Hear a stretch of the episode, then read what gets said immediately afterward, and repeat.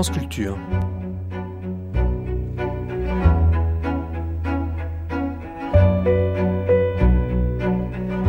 La nuit, une mémoire radiophonique.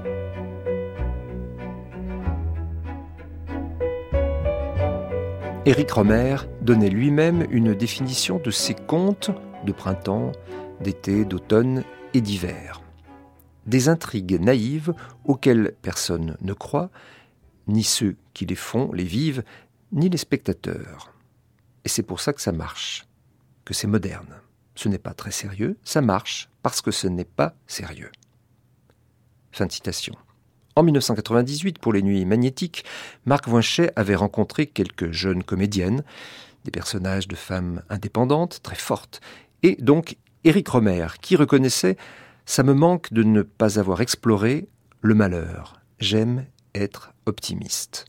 Été, printemps, hiver, automne, les quatre saisons d'Éric Romer, Conte d'automne, une comédie humaine. Première diffusion sur France Culture le 20 décembre 1998.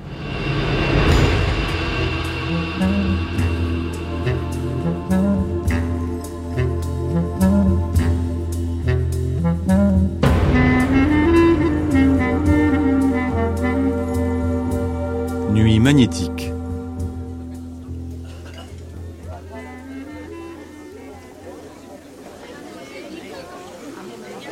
Nuit magnétique, conte d'automne, une comédie humaine. Bonsoir.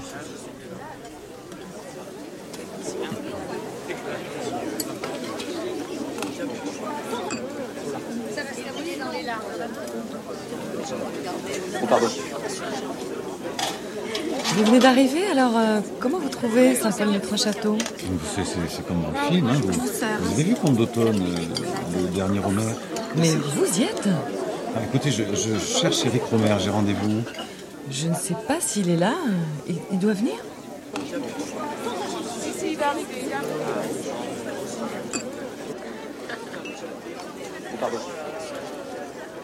Étienne, Magali, Clotilde Pivin, Marc Voinchet. Vous connaissez? Éric Romer.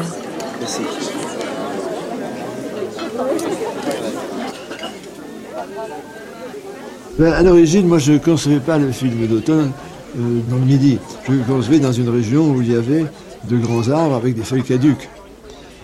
Et puis, euh, je, d'une part, d'une part, j'avais tourné un épisode de mon film Les Rendez-vous de Paris, c'est euh, un épisode qui s'appelle Les Bancs de Paris. Euh, Je l'avais tourné en automne et j'avais plus tellement envie de montrer un paysage du nord de la France en- en automne.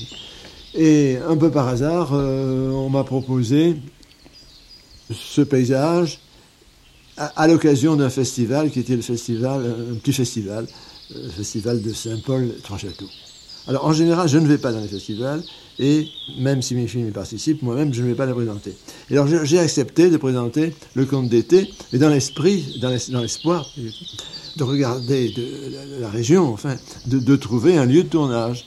Et j'ai pensé que l'automne pouvait très bien se situer dans un pays qui n'était pas forcément un pays euh, euh, où la, saison froide arrive très vite.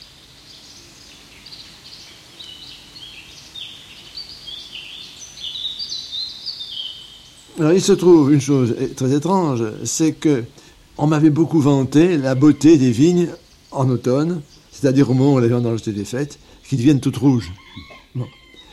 Et heureusement que ce n'est pas pour ça que j'ai tourné, mais parce qu'au moment où l'on fait les vendanges, c'est-à-dire le moment où je déroule le film, les vignes sont encore vertes. Donc j'ai un automne qui n'est pas trop automnal. C'est un début d'automne, parce qu'on peut considérer que l'automne se divise en deux parties, si vous voulez. Euh, septembre, début octobre et puis novembre.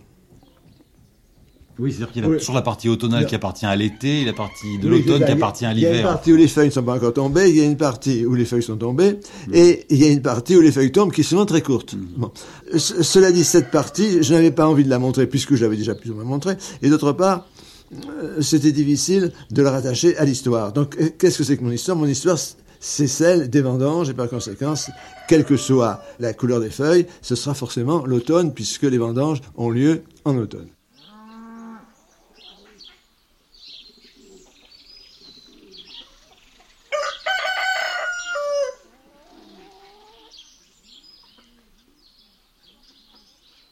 J'ai pas cherché à éviter les clichés, je n'ai Oui, bon, pas cherché.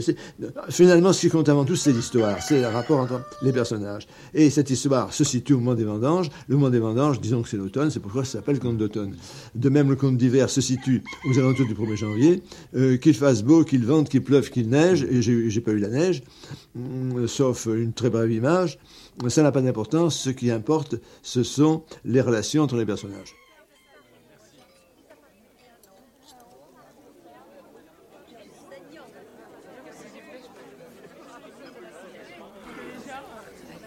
45 ans. Veuve. Euh, un intervalle. Euh, bah, deux grands-enfants. Deux grands-enfants. Alors, virgule. Et un intervalle. Euh, Gay. Vive. Sociable. Virgule mais isolé dans campagne. Euh, cherche homme, aimant, pas aimant, cherche homme, épris de beauté physique et morale.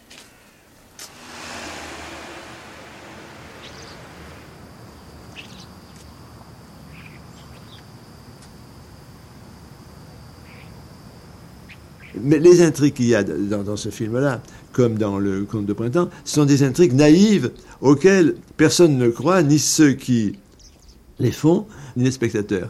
Il y a, c'est peut-être le côté moderne, si on veut. C'est pas très sérieux. Enfin, c'est précisément et ça marche.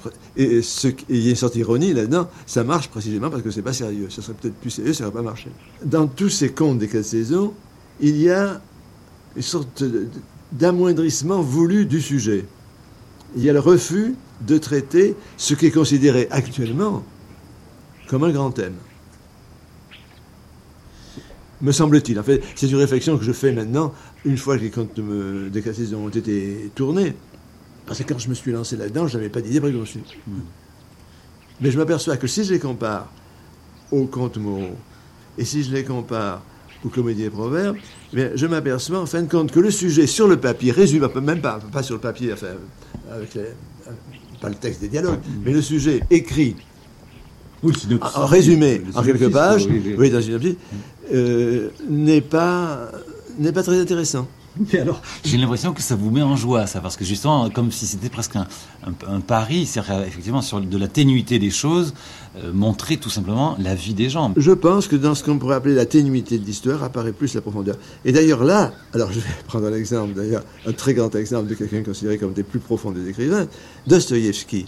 Oui, ben oui, a c'est- des histoires qui sont à la fois très tenues et très mélo. Ben, L'un vrai. et l'autre, c'est ça. Oui, ce qui fait que euh, une histoire de Dostoïevski racontée par quelqu'un d'autre, oui, ça démarre, ça démarre de rien. de rien, pas quelqu'un d'autre que lui, mais ça ne fait pas le coup. pas- il faut le lire euh, euh, ligne par ligne, sinon ça- c'est pas possible.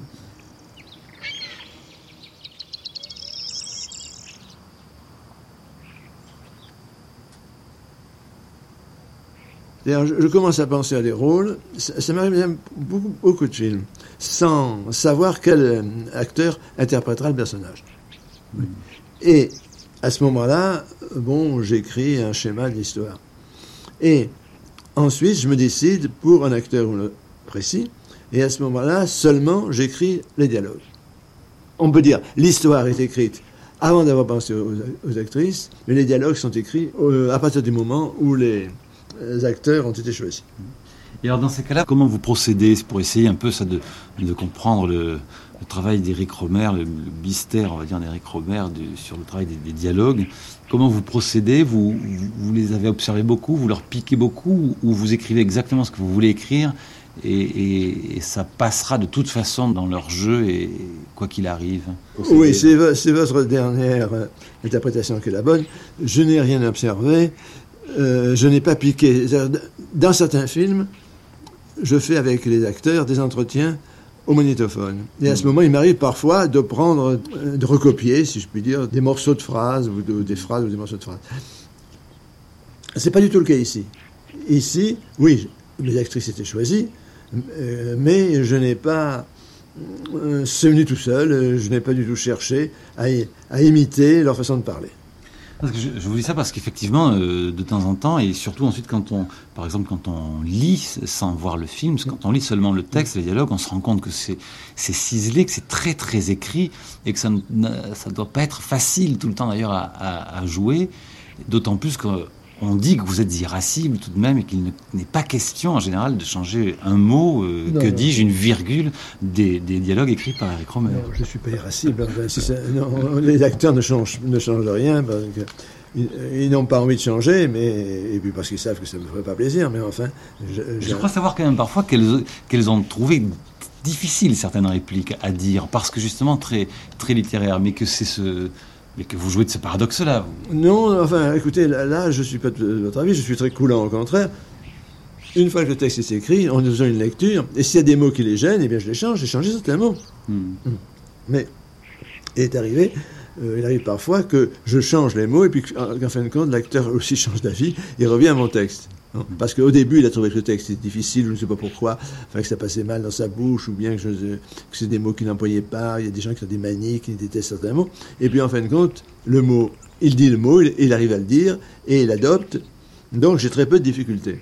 Mais je ne pense pas que mon texte soit littéraire, je pense tout simplement que mes acteurs sont des gens qui parlent bien, qui s'expriment avec aisance, dans un français très clair.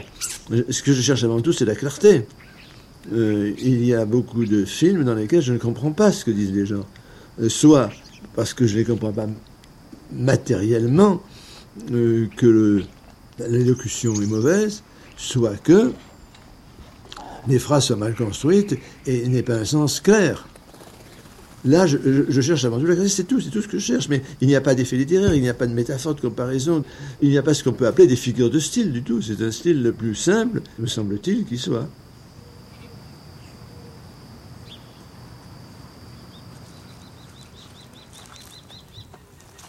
Regarde, on commence à voir le vent tout dans la brume.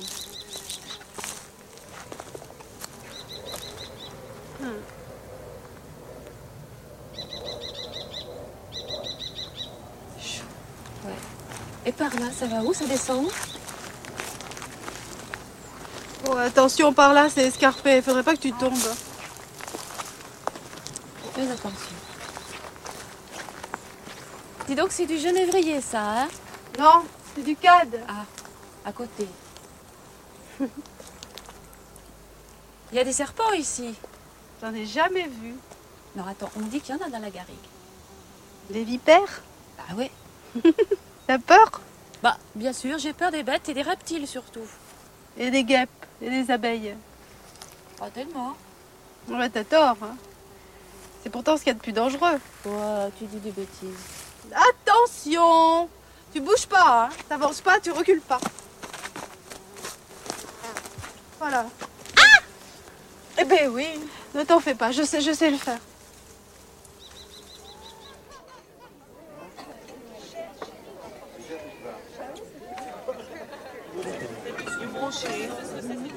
Euh, associé à l'écriture dans le conte d'automne, non, pas du tout. Non, non, non, on n'a changé rien d'ailleurs, rien du tout. Il euh, valait mieux respecter le, texte, euh, effectivement. Marie Rivière. Alors vous, vous avez connu des situations, cela dit, où dans le rayon vert, vous pouviez, en revanche, la fameuse scène de, table dehors, vous pouviez là improviser. Dans le rayon vert, il n'y avait pas de scène, il y avait des situations de base, mais il n'y avait pas de, pas de scène, il n'y avait pas de texte, je veux dire, donc je disais les choses avec mes mots un vrai un, récapitulatif comme ça des, euh, des, situations, de ce qu'il fallait dire en, en gros quoi, dans, dans, la scène, c'est tout. Et c'était, euh, c'était un travail difficile de toute façon dès le départ. Béatrice Roman euh, Non, moi je, je lui disais, et j'ai rajouté pas mal de petites onomatopées. Si, j'ai rajouté deux, trois petits trucs pour qu'elle fasse plus paysanne, enfin, non, mais famille. je trouvais que pour mon rôle, euh, c'était un petit peu trop euh, littéraire. Euh, donc j'ai rattrapé ça par le jeu. Par des onomatopées. Il y a eu aussi autre chose. Il avait écrit que mon fils devait s'appeler Léonce. Et là, je dis stop. Je dis alors là, non. Il y a déjà une rosine. J'ai dit non, ça me fait penser à Léon. Bon, je vois la référence au théâtre classique, tout à fait. Mais euh, pourquoi s'en servir autant?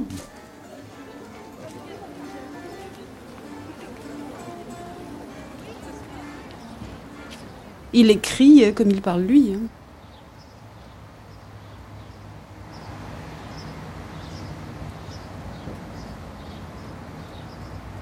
En fin de compte, cette histoire, et c'est un peu une chose qui m'avait arrêté quand j'écrivais, enfin qui m'avait euh, m'avait posé des questions. C'est une histoire d'une effrayante banalité. Cette histoire de petites annonces, ben, c'est un peu roman de gare. Et euh, cette personne qui se substitue à quelqu'un d'autre, c'est vieux comme le monde. Pas, il y a une petite référence, euh, on pourrait à la rigueur trouver un antécédent dans un ouvrage d'un grand écrivain, dans Balzac, dans Modeste Mignon, il y a une fille qui écrit un écrivain en, en s'en passer pour quelqu'un d'autre. Mais l'histoire ici est extrêmement fragile. L'histoire du conte d'automne me paraît beaucoup moins, euh, moins originale. Si vous la résumez, quand on la résume, enfin j'en ai un peu honte quand on la résume. Moins originale. vous la résumez ben précisément, il ne faut pas la résumer. Elle n'est pas bonne. Euh, résumée, elle n'est pas bonne. Elle est bonne que dans le détail. Elle est bonne que dans le déroulement du temps. Elle est bonne parce qu'on a fait quelque chose, je pense, avec rien du tout, avec quelque chose qui n'a pas un intérêt très profond. On arrive à tenir le spectateur en haleine uniquement par la façon dont les dont l'action progresse. Et alors là, je suis assez content, je, trouve que j'ai réussi parce que c'est peut-être le film qui tient le plus le spectateur, qui empêche le spectateur de tourner la tête à côté. Il est obligé, sans arrêt, de se poser la question qu'est-ce qui va arriver, d'anticiper sur ce qui va arriver, en s'apercevant bien que son anticipation est fausse et ce qui se créera ne sera jamais ce qu'il peut anticiper. Et on trouve cela déjà à des époques très anciennes, mm. à partir de la tragédie grecque, parce qu'il n'y a peut-être pas de suspense plus important, plus prenant que dans Oedipe roi de Sophocle, par exemple. Mais j'aimerais bien, j'aime bien employer le, euh, le mot suspens, qui est, le mot qui est employé par Corneille. Et si vous voulez, enfin mes maîtres seraient là à la fois Corneille et son suspens, et, et Racine, qui disait-on faisait quelque chose, voulait faire quelque chose de rien. Hum. Et alors là, curieusement, je retrouverai là ce que j'ai essayé tout de même, enfin ce qui m'a ce, ce que j'ai trouvé toujours inimitable dans les grands films américains, en particulier dans les films de Howard Hawks. C'est-à-dire cette espèce de déroulement linéaire d'une histoire euh, qui fait qu'on est obligé de la suivre, on ne peut pas rêver à autre chose, on est tenu par elle, et on pense sans arrêt à ce qui suit, et en même temps avec peut-être un petit regard en arrière sur ce qui a précédé. Et c'est une sorte de jeu continuel de la, euh, de l'anticipation, de l'attente qui parfois est comblée, en même temps de la désillusion et en même temps de, de, l'heureuse surprise. Et je crois que là, euh, j'ai réalisé l'intrigue, enfin j'ai écrit, puisque ça a été écrit avant d'être tourné, l'intrigue la plus solide. Oui, effectivement. Alors la référence à Hawks aussi est, très juste. Enfin, elle, n'étonne pas finalement parce que vous restez au fond un indécrottable Hitchcocko Hawksien. Telle était l'appellation que quand vous, vous donnez. vous avez parlé d'Hitchcock, moi j'ai parlé de Hawks, et c'est certain euh, que en fait de construction d'histoire, il reste toujours mes maîtres, et je ne cherche pas du tout à dédramatiser l'histoire. Enfin, je ne cherche pas ce que fait le cinéma, me semble-t-il, à chercher et continuer à faire. Euh, le cinéma euh, contemporain, c'est-à-dire euh, d'enlever leur structure, de déstructurer les histoires comme on peut le constater. Et est-ce que justement aussi ce rapprochement avec Hawks, c'est le fait que justement donc ça fonctionne comme dans un Hawks, à savoir cet aspect haletant de la comédie, comme fonctionnerait l'impossible Monsieur Bébé par exemple, est-ce que ça ne vient pas de ce que vous écrivez des personnages féminins, comme on les voit chez Hawks en l'occurrence à savoir des personnages féminins qui sont indépendants, souvent très autonomes et, qui, et très forts, qui sont qui décident de, des choses euh, du cours de, de, leur, de leur existence. en l'occurrence, là, ce serait plus le personnage de Marie Rivière, qui pourrait être une Catherine Hepburn. Elle décide des choses, elle met tout en place, et les hommes doivent suivre, comme Cary Grant suit finalement la tête baissée dans, dans Bring Up Baby, par exemple. Oui, sûr. Ce n'est pas une question d'influence, c'est une question plutôt d'affinité. mes, mes, personnages sont beaucoup plus proches de ceux de Hawks que ceux de Hitchcock. Mmh, Enfin, les femmes en particulier ne sont pas du tout Hitchcockiennes. En, en l'occurrence, oui, puisqu'en plus elles peuvent porter le rire et la comédie. Oui, oui, tout à fait. Mais non, mais ce que vous dites, euh, je, souscris tout à fait ce que vous venez dire sur, les personnages féminins. Oui, elle a un petit, un petit côté, oui, c'est ça, elle a un petit côté euh, imprévu, un peu faux folle. Enfin, en particulier dans la scène où elle dit j'ai, bu un coup de trop, oui, elle est très quatrième bien.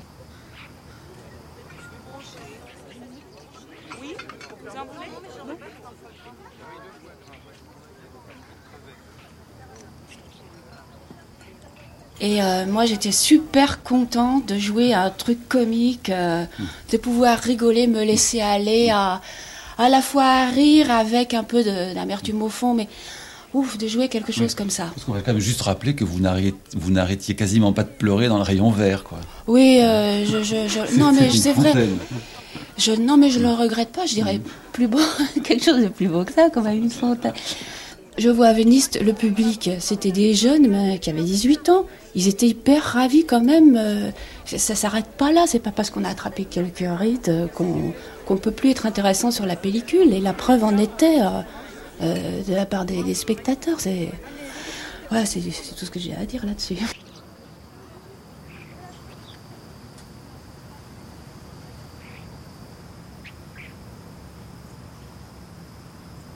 C'est-à-dire, au début, je ne savais pas, j'ai peut-être hésité un instant en demandant qui serait qui, c'est-à-dire quelle serait euh, celle qu'on mariait et celle qui l'a mariée. Bon. Hésitation est un très grand mot. J'avais compris tout de suite qu'il fallait que ce soit donc le contraire de- des films précédents. Euh, mais d'autre part, j'avais admiré les dons de comédie de Marie Rivière. Euh, parce que je la, bon, je la connais dans la vie, elle est très drôle. Et d'autre part, euh, elle a joué, dans, en particulier dans des téléfilms, des rôles qui étaient des rôles comiques. Et je voulais précisément exploiter ces dons comiques. Et euh, c'est pour ça que je lui ai donné le personnage d'Isabelle.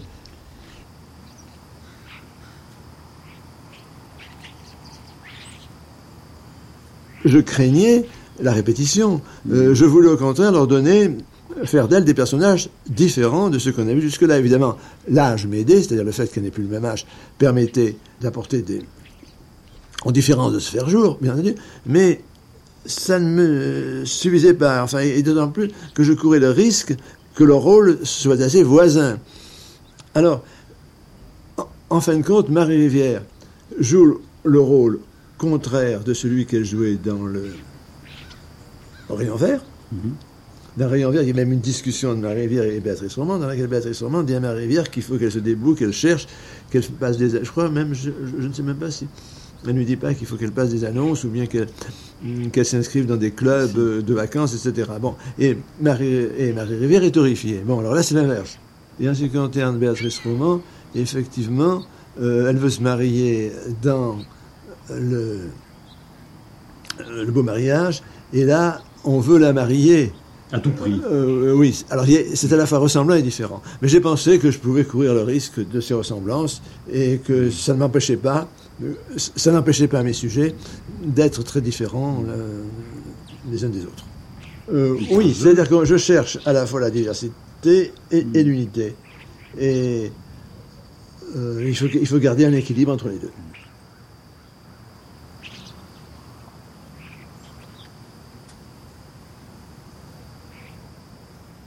Voilà, même. on peut le prendre, on peut le prendre ici. Non, moi je crois que ce qui te manque. euh, ce Alors te donc c'est Isabelle qui parle, Ah ouais, c'est Isa- bah oui, c'est moi. à Magali. Bah, ah ouais, merci. Euh, attends. Ah, tu- je travaille pour oublier ma solitude. Oui. Moi, je crois que ce qui te manque, euh, me- c'est pas tes enfants. Sur ce point, c'est la phrase que je préfère. Tu n'es, sur ce point, tu n'es ni moins bien, ni mieux loti que moi. Tu veux dire un homme? J'aurais dit, euh, sur ce point, euh, vraiment, on est pareils toutes les deux, là, ça aurait été plus facile. Ah oui, alors attendez, là, là sur cette libraire, phrase-là par hein. exemple, alors? Ah non, mais attends, je suis libraire, genre des Bah, je les avoir, écris pas, les livres. Non, Alors, donc, euh, des alors- lettres, un petit peu quand même. Alors donc la phrase en question c'est Sur ce point, tu n'es ni moins bien, ni mieux loti que moi. et vous, Bah, auriez, vous préféré dire bah, j'aurais pu dire, euh, bah, écoute, euh, sur ce point, on est pareils toutes les deux, je sais pas. Mais euh, c'est très bien de, de dire ça aussi, c'est un peu plus difficile, c'est tout. Parce que je l'avais, je sais pas, j'avais jamais dit ça. Ah, vas-y. Tu veux dire un homme? Non, tu crois pas? Oui, je crois que tu as parfaitement raison. Bah alors c'est simple. Simple. C'est ce qu'il y a de plus difficile. À mon âge, c'est plus difficile que de trouver un trésor sous les vignes. On va tourner. ouais. Encore un petit Mais t'es super belle. Moi, je sais pas pourquoi tu dis ça. Les hommes ne pensent pas comme toi, ils préfèrent les petites jeunes. Et puis ils sont tous pris. Non mais pourquoi les hommes seraient-ils tous pris ah, et pas les femmes? Ah oui, c'est ça. Et tu as jamais lu les annonces matrimoniales dans les journaux? Et pourquoi je les lirais? Tu les lis, toi? Ah oui, ça m'est arrivé. C'est parfois drôle. Mais c'est tous des crétins, c'est tous des obsédés là-dedans. Il n'y a pas que des obsédés, des crétins. Il y a aussi des gens très bien qui, dans la société moderne, se retrouvent seuls, aussi seuls que toi. Ton cas est loin d'être unique. Alors, si je comprends bien, tu voudrais que moi aussi je passe une petite annonce? Jamais de la vie je ferais ça, jamais. J'ai jamais dit ça. Mais pourquoi pas, au fond? Tu sais bien que c'est de l'arnaque, purement et simplement. Non, pas forcément, mais je connais une fille qui s'est mariée comme ça. Et elle est heureuse? Apparemment, oui. Disons autant que moi.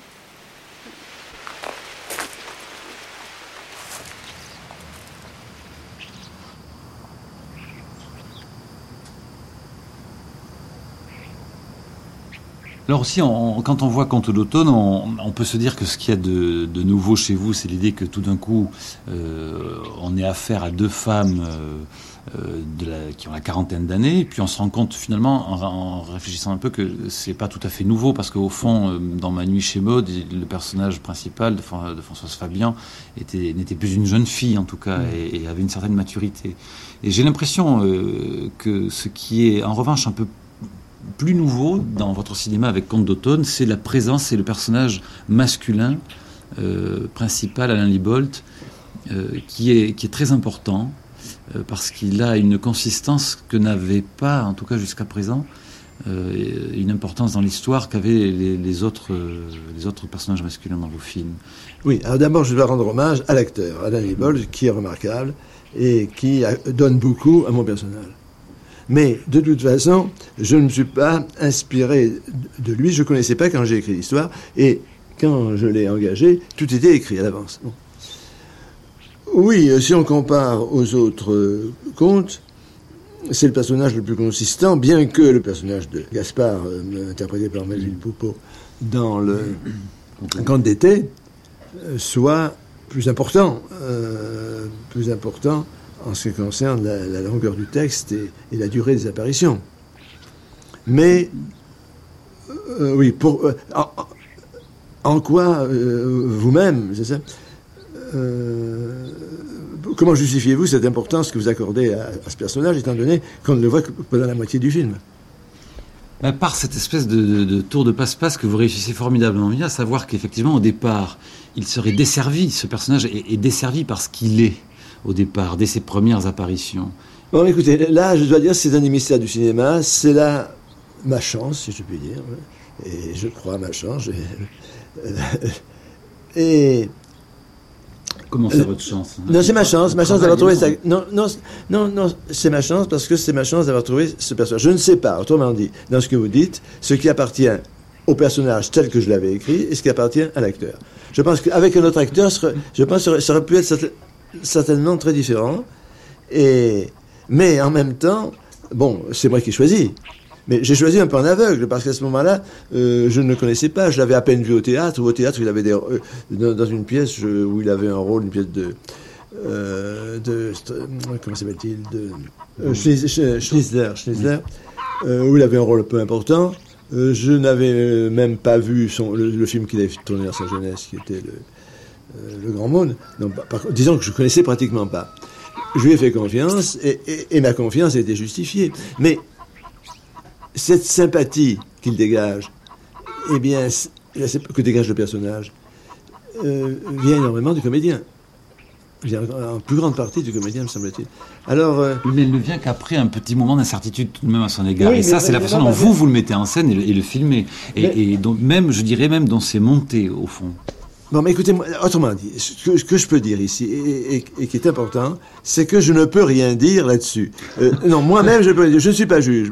J'ai choisi ce comédien, j'ai fait un pari, j'ai pensé qu'il serait, qu'il serait bien, et, son personnage m'a m'a comblé. Euh, il, m'a comblé parce que il est, évident qu'il conquiert de plus en plus la sympathie à mesure qu'il avance jusqu'au moment final. Mais il, est fantastique. Mais ça, euh, vous l'avez bien écrit comme ça. Non, je l'ai écrit, mais maintenant je n'arrive plus à dissocier ce qui vient de ce que j'ai écrit et que ce, ce qui vient, il, faudrait des personnages. Peut-être, puisque ça a été publié, peut-être que les lecteurs de l'histoire, s'ils n'ont pas vu le film, euh, et s'ils ont le courage de le lire sans avoir vu le film, euh, auront des réactions qui me montreront s'il est vrai que c'est déjà dans le texte.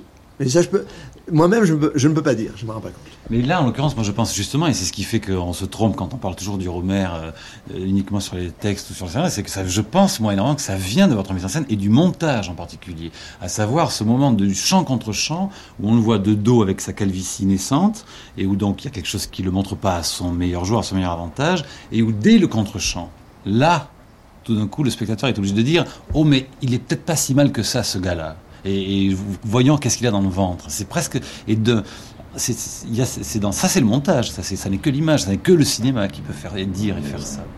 Oui. Alors mon travail a consisté peut-être peut-être là à ne pas gommer les plans où il n'était pas très favorisé. Oui, c'est possible, ça c'est possible. Je n'ai pas cherché à, le... À le charger Je n'ai pas cherché à le charger, non mais je n'ai pas cherché non plus à l'embellir. Bon. Et surtout, alors, puisqu'il y a beaucoup de chants contre chants, à montrer non seulement les moments où il parlait, mais aussi les moments où il écoutait. Car l'écoute chez un acteur, un acteur de cinéma en particulier, c'est quelque chose d'extrêmement important. Et je la soigne toujours beaucoup, et très souvent, je montre plutôt l'écoute que la parole. Et là, effectivement, c'est pourquoi je suis toujours au montage, je suis très, je ne laisserai pas mon film monter euh, en mon absence. Euh, dans beaucoup de dans beaucoup de circonstances, en particulier au moment où Marie Rivière lui fait la révélation qu'elle n'est pas euh, Magali, enfin, non, enfin, qu'elle n'est pas la viticultrice, parce qu'elle s'est toujours appelée Isabelle, eh bien, sa surprise, j'ai filmé sa surprise plutôt que filmer la déclaration euh, d'Isabelle. Et parce qu'il la joue, cette surprise, il la joue d'une façon admirable. Alors, le fait de le montrer quand il pense, quand il écoute, quand il réfléchit, lui donne une très grande intériorité. Mais je ne pourrais faire ça qu'avec un acteur, précisément, qui est capable d'exprimer cette intériorité sans parler. Et tous les comédiens, même les plus grands, ne sont pas toujours capables. Il y en a qui, à ces moments-là, euh, ou bien sont insignifiants, ou bien font trop, sont artificiels. Et lui, il est vraiment parfait.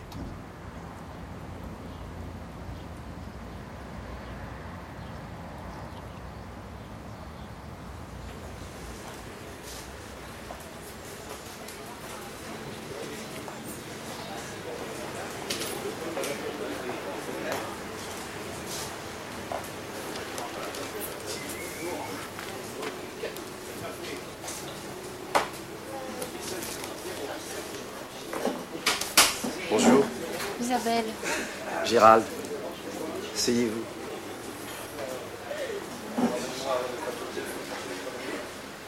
J'aurais dû me mettre plus en évidence. Je vous ai vu faire le tour de la salle. Vous auriez pu me faire signe Mais je n'étais pas sûr que c'était vous. L'idée ne m'était même pas venue que ce pouvait être vous. Je vous déçois Non, au contraire. Je n'imaginais pas qu'une femme de la campagne pouvait être aussi élégante. Mais j'y ai pas toujours vécu, vous savez. Ce n'est qu'à la mort de mon père, il y a cinq ans, que j'ai décidé de reprendre son, son vignoble. Ah, tiens. Vous savez, je suis fils de viticulteur. J'ai passé les dix premières années de ma vie à gambader dans les vignes en Algérie. On a été rapatriés en 61. À Lyon, j'ai fait des études de droit qui m'ont amené à travailler dans des entreprises, le plus souvent à l'étranger. Je suis retourné récemment en France après avoir rompu avec ma femme avec qui je vivais en Égypte. Je, suis ici, dans la région, parce que j'ai trouvé un emploi. Je ne connais personne euh, à part mes collègues. C'est très difficile de se refaire une vie quand on a perdu tout contact.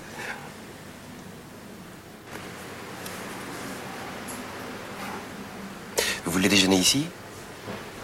Oui. Monsieur, s'il vous plaît, on peut avoir la carte. Voulez-vous? Non, merci. Je peux me servir? Bah, bien sûr.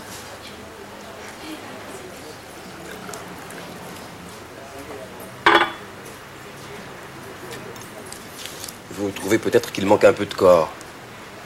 Non, pas vraiment. Votre vin, à vous, c'est euh, Côte-du-Rhône, Tricastin Ah, c'est du Côte-du-Rhône. Sur cette rive, alors? Ah, je vais pas vous le dire maintenant, quand même, je vous connais pas assez. Comprenez ma prudence. Alors moi aussi, je vais être très prudent. Non, bon, voilà. Je suis attaché commercial dans une entreprise de Montélimar. Mon travail me permet de me déplacer assez facilement. Mais en général, je suis très, très occupé la journée. Alors je vous propose que nous dînions un soir. Comme ça, nous aurons plus de temps. Pour euh, le soir, c'est assez difficile pour moi. Ah, pourquoi? Non, bah disons que j'aime pas conduire la nuit. Parce que euh, euh, sur la route, on peut croiser des biches et, et c'est à. Des, biches? J'ai j'ai une copine qui s'est pris une biche une fois. et Moi aussi, j'ai failli m'en prendre une. C'était assez dangereux. C'est vrai. Donc je préférerais pas. Alors, je pourrais passer vous prendre en voiture. Non, dans ce cas-là, il faudrait que vous me donniez votre adresse. Non. Alors, euh, pareil, excusez-moi, mais je préférerais qu'on se voit dans la journée. Bon. Vous connaissez la gare de la Gane Hein? Comment ça s'appelle déjà? La, la gare de- la gare d'Adémar. Oui C'est très joli. C'est un bel endroit. Alors, je vous propose de déjeuner ensemble le samedi prochain.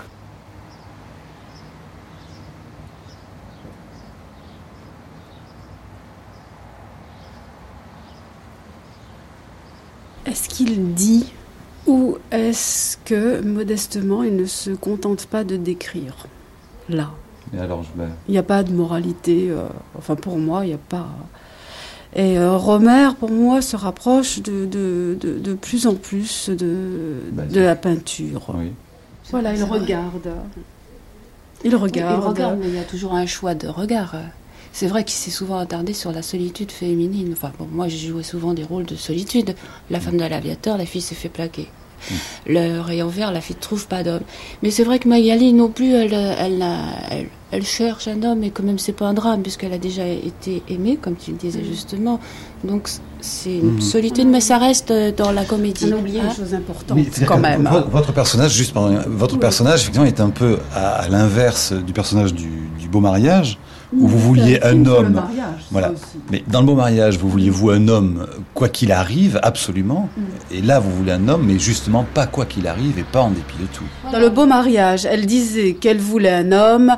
En fait, je suis pas persuadée. euh, elle, elle faisait ses griffes euh, dans le beau mariage. Elle faisait sa volonté, euh, tout en énervant passablement le spectateur. Mais et c'est encore un film. Ça, ça reste un propos de Romer euh, aussi sur le mariage, euh, parce que en fait, mon personnage, tel que je l'ai vu, et tel que certains spectateurs le voient, peut-être, euh, c'est une femme qui a déjà vécu un grand amour. C'est évident. Et qui a choisi sa solitude. Bon, ce qui va se passer après, on ne le sait pas. Il y a toujours besoin, effectivement, de tendresse, etc. Par contre, le personnage de Marie, si je puis me permettre, c'est mon opinion, elle m'est personnelle, c'est une femme qui est mal mariée.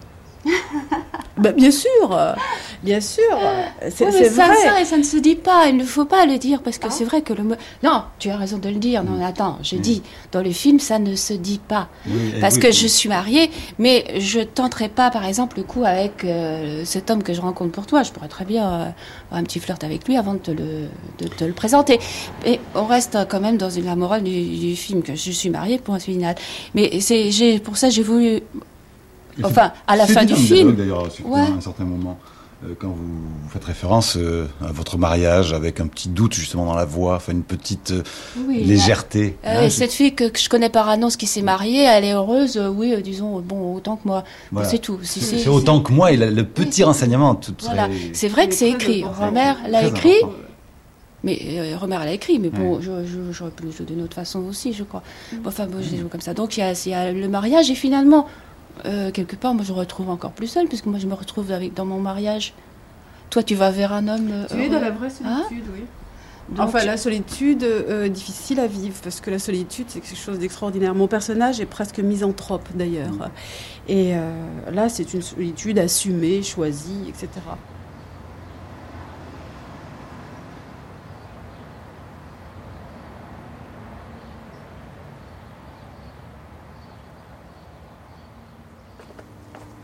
peut-être la plus belle vue de la région. Ah, mais la vallée du Rhône, ça devait être bien plus beau avant quand il n'y avait pas toutes ces routes, ces voitures, ces chemins de fer. C'est un peu défiguré quand même. Et ces usines là-bas? On voit même les cheminées de la centrale. Oh, mais on les voit partout. On les voit de chez moi d'ailleurs. Alors, vous habitez où exactement? J'habite par là. C'est vague. C'est déjà une précision.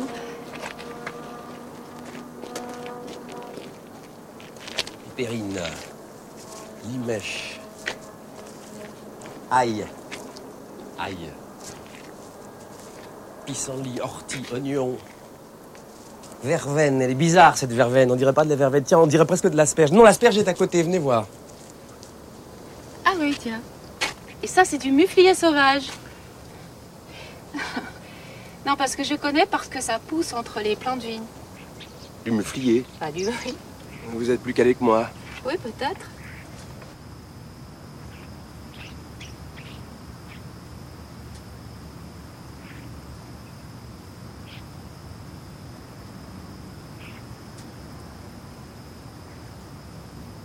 Oui, il m'arrive parfois de voir mes films sans le son pour des raisons techniques, par exemple pour juger de la qualité de l'image. Eh bien, euh, j'ai toujours trouvé que mes films se laissaient voir, n'étaient pas ennuyeux. On était porté également par un certain mouvement.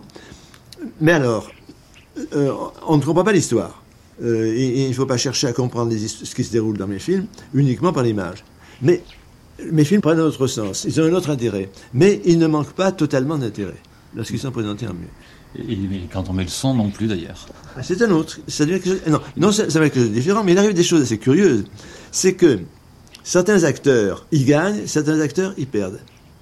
Il y a des acteurs qui gagnent par le fait qu'ils parlent, parce que c'est important de savoir, euh, de les savoir en situation. Il y en a d'autres qui, mm, au contraire, lorsqu'ils ne parlent pas, eh bien, expriment des choses euh, euh, auxquelles on ne pense pas quand ils parlent.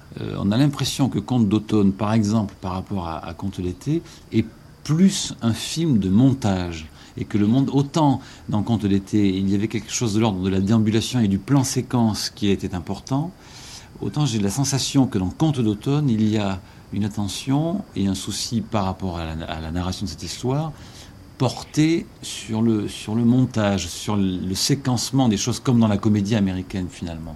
Euh, oui, c'est un parti pris. C'est un parti pris. C'est pris. Il faut choisir à l'avance, c'est-à-dire il faut choisir le matériel adéquat. J'avais choisi, pour le compte d'été, je savais que je ferais des mouvements d'appareil, que je suivrais les personnages. J'avais choisi un chariot spécial qui était précisément conçu pour aller sur une plage. Et là, euh, au contraire, j'ai pensé que dans les vignobles, c'était pas intéressant de montrer une, une caméra qui se déplaçait parce que les, les lignes des, vignes, des sillons du vignoble, euh, se déplaçant auraient, créé euh, une sorte de mouvement que, que, je n'aime pas. Enfin, je n'aime pas dans un film quand les gros plans, quand les plans, oui, c'est les, les plans rapprochés, enfin, les, premiers plans défilent plus vite que les arrière-plans. Bon, ah, mais indépendamment de ça, indépendamment de ça, c'est un film dans lequel les personnages se scrutent et s'affrontent. C'est un, film dans lequel les personnages, en fin de compte, jouent la comédie et mentent les uns aux autres. même s'ils ne mentent pas, on se demandait si c'est la vérité. Ce qui n'était pas le cas pour le conte d'été. Dans le conte d'été, les personnages se livrent et ou, ou bien euh, euh, agissent par réticence, ils ne disent pas certaines choses.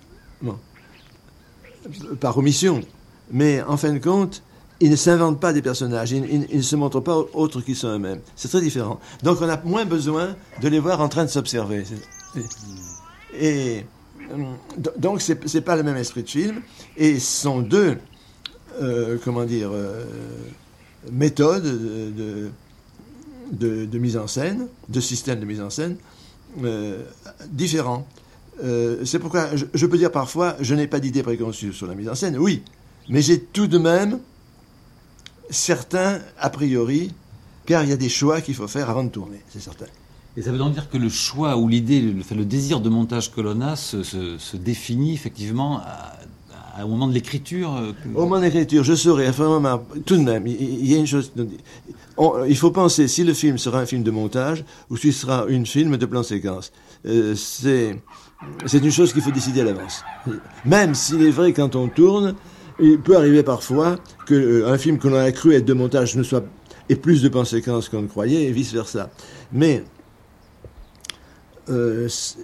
il faut le décider à l'avance. Et ça, c'est vrai pour tous les metteurs en scène. Et, d'où j'imagine, alors avec l'idée de faire un film là de, montage, le, souci, je dirais quoi, presque d'équidistance entre les personnages. Quand vous dites je, je, ne juge pas mes personnages, euh, à la fois vous ne les jugez pas ou vous les jugez tous d'égale manière, on va dire. Donc vous restez le plus possible à la même distance de chacun d'eux pour que chacun de ces personnages-là ait, ait, sa chance, entre guillemets, par rapport au spectateur. Et finalement, il y a quelqu'un qui y perd dans Conte d'automne. Et là aussi, il faut renverser encore le cliché qu'on vous accole tout le temps. sur C'est la jeune fille qui est finalement la moins bien servie, entre guillemets, euh, dans Conte l'automne que les jeunes filles ne le sont en général dans, dans, vos films, ou en tout cas, disons, dans les, dans les derniers. Là. C'est certain, certain. Elle est plus en retrait. Elle, est, elle est plus en retrait, oui. Alors, mais ça vient, ça vient beaucoup du scénario. Enfin, ça vient de, ça vient de ce qu'elle fait, qui échoue. C'est un échec. Euh, ça vient de son texte aussi. La jeune fille ne triomphe plus, là. Elle, non, elle non, non, non, non, elle échoue. Mais c'est voulu.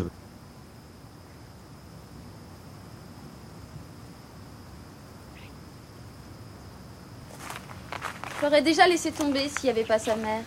Tu écoutes les mères maintenant? Non, c'est pas ça que je veux dire, mais. Je m'aperçois que je tiens à elle beaucoup plus qu'à lui. Au fond, c'est elle que j'aime. Le coup de foot, c'était avec elle. C'est à cause de la mère que tu as choisi le fils Non, mais quand je l'ai rencontré, ça a tout de suite été le grand amour. Comment ça Il n'y a pas entre nous de rapport de fille à mère. Enfin, bien que d'une certaine façon, je remplace sa fille qui est partie. Je sens pas la différence d'âge. C'est un peu comme avec toi. Tu vois, si je te remplace, c'est pas par mon copain, mais par sa mère.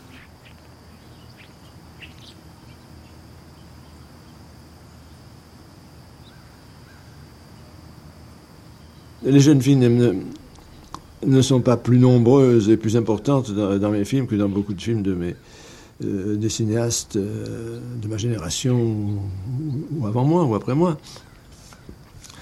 Euh, dans, le conte de printemps, la jeune fille n'est pas le personnage le plus sympathique. Et aussi bien dans Genou clair que dans la femme de l'aviateur ou bien dans Pauline à la plage, euh, elles ont plutôt des rôles d'observatrices de, ou de catalyseurs. Alors qu'ici, c'est ça, c'est peut-être ce qui lui manque. Ce, ce qui lui manque, euh, c'est que ce n'est jamais de son point de vue à elle. Elle est très extérieure, c'est plutôt ça. Elle ne comprend pas finalement très bien de quoi il retourne. Oui, alors, alors qu'en général, elles ont une très grande clairvoyance, c'est elle qui comprend le moins, je crois. Je crois que ça vient de là, le fait qu'elle est en retrait.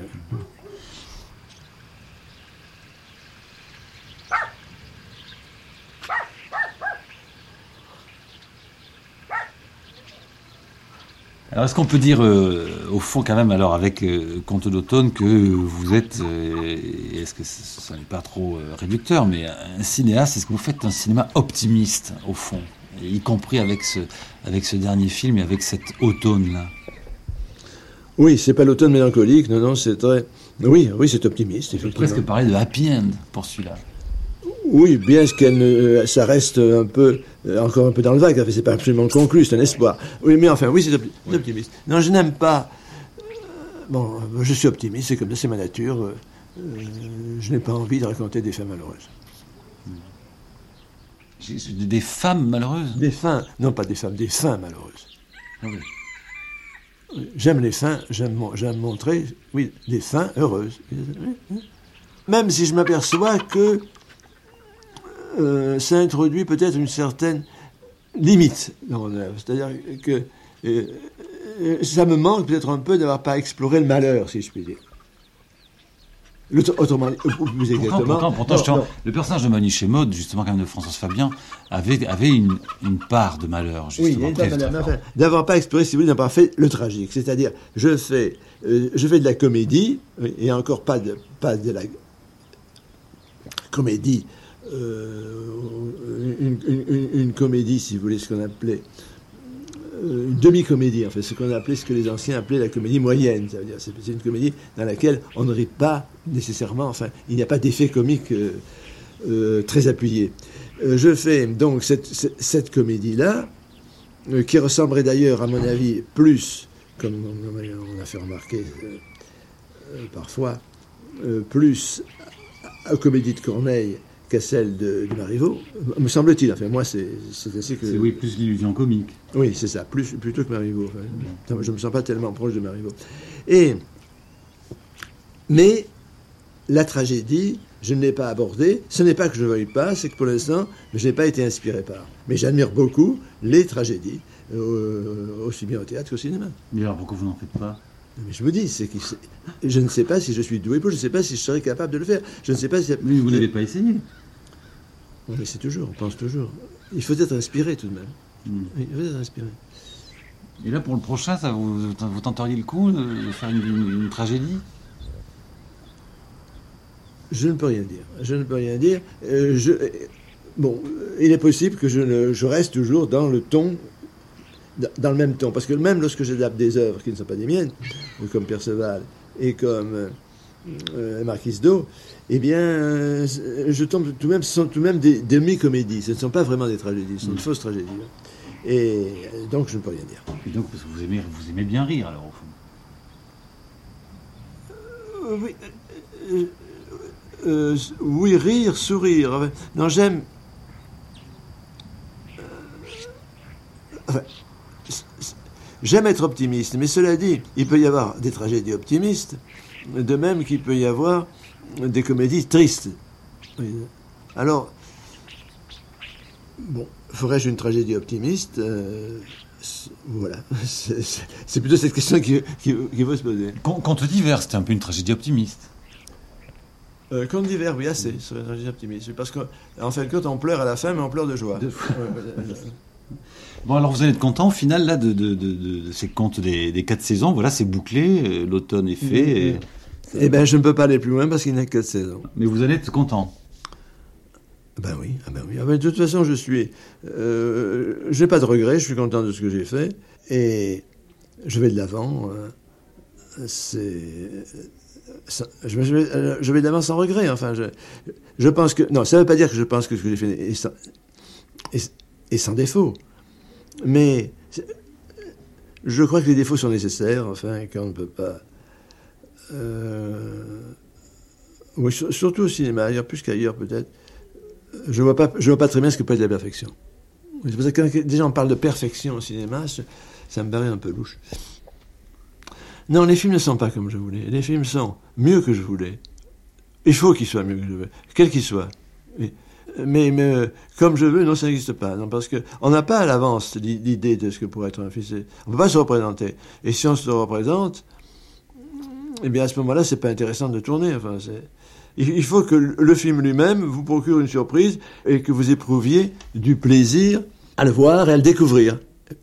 C'est comme ça que je vois les choses. Et c'est pourquoi euh, cette idée de perfection me paraît euh, tout à fait euh, dénuée d'intérêt.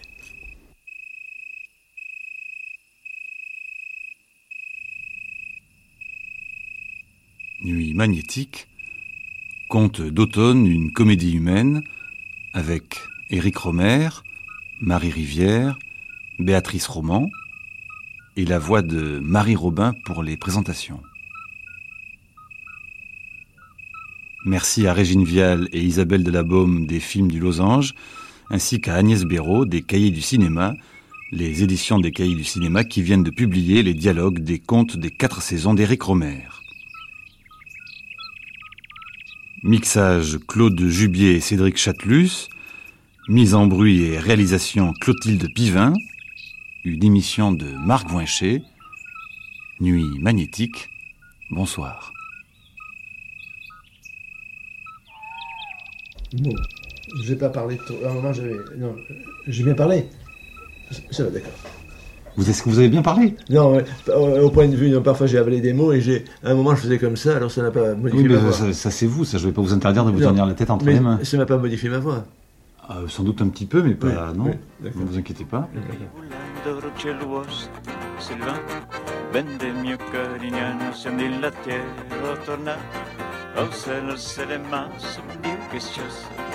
non dal via massa non sapeva en la vida es en mi hecho, o si suerte para verte, verte blue, e frossa la noches, un noruto será mía, para mover la plano, lui en grano, con él, marina, marinado, en mito, montos, guía, Amus la sulla, pastes, pete, la neu, del barro, verrullana il da porto e si sinna vito sem viaggi così sueti la bel tempo.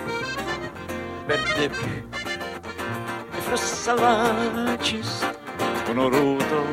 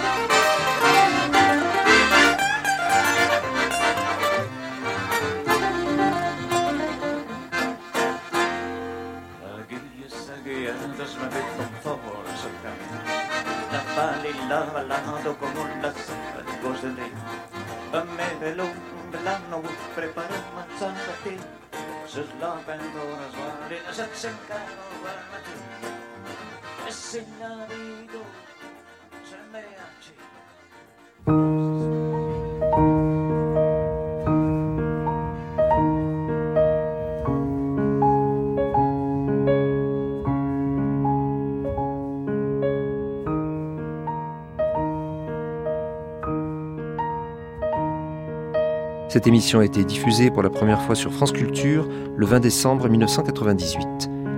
Vous pouvez réécouter cette émission durant 1000 jours ou la podcaster durant un an sur le site franceculture.fr, rubrique Les Nuits de France Culture.